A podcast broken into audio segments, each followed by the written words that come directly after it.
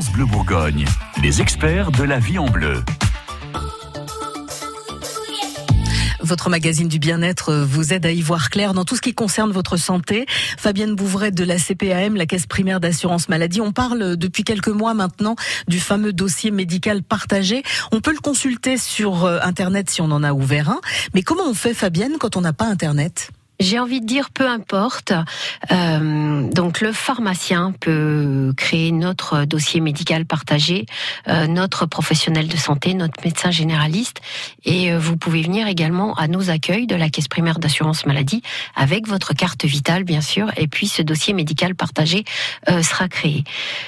Peu importe de ne pas avoir accès ou autre. oui, c'est pas un truc où on va aller soi-même changer des informations. On peut, si effectivement on veut y enrichir des informations, mais pour moi, je pense que vraiment l'important, c'est que les professionnels de santé y aient accès pour une meilleure prise en charge et une meilleure coordination de nos soins. Donc, dans l'absolu, une personne âgée qui n'a pas envie euh, de, de, de, surfer sur le net ou, autre, j'ai envie de dire, peu importe. Ça n'est pas le plus important. L'important, c'est que son DMP soit accessible aux professionnels de santé qui auront besoin des informations médicales la concernant.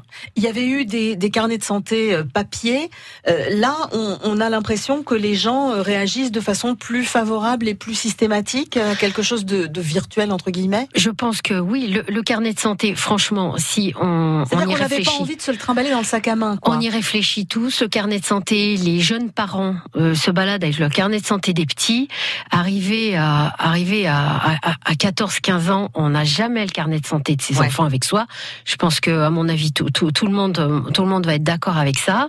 Ce qui veut dire qu'effectivement, et puis même pour nos enfants, euh, le bébé qui vient de naître, on lui crée son dossier médical partagé. Au fur et à mesure, tout sera enrichi avec les dates de vaccination. Ensuite, au fur et à mesure, dans les mois et les années qui vont venir, on va pouvoir enrichir avec des informations sur la prévention. Une femme à partir de 50 ans, elle fait tous les deux ans sa mammographie. Euh, je sais que moi personnellement, je me dis zut, quand est-ce que j'ai fait un dernier examen? Ouais, là, Je ne sais tout est noté dedans. Je ne me pose plus de questions. Et puis euh, voilà, je pars, je pars n'importe où. Euh, j'ai l'information. Je déménage demain. Je n'ai pas besoin de me rapprocher de tous mes médecins pour récupérer les informations médicales. je pars tranquille. Je vais m'installer euh, dans le sud-ouest, en Bretagne, je ne sais où. J'ai toutes les infos.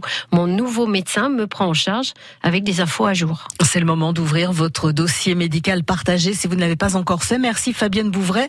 Les conseils de nos experts sont tous à retrouver sur francebleu.fr. France Bleu Bourgogne.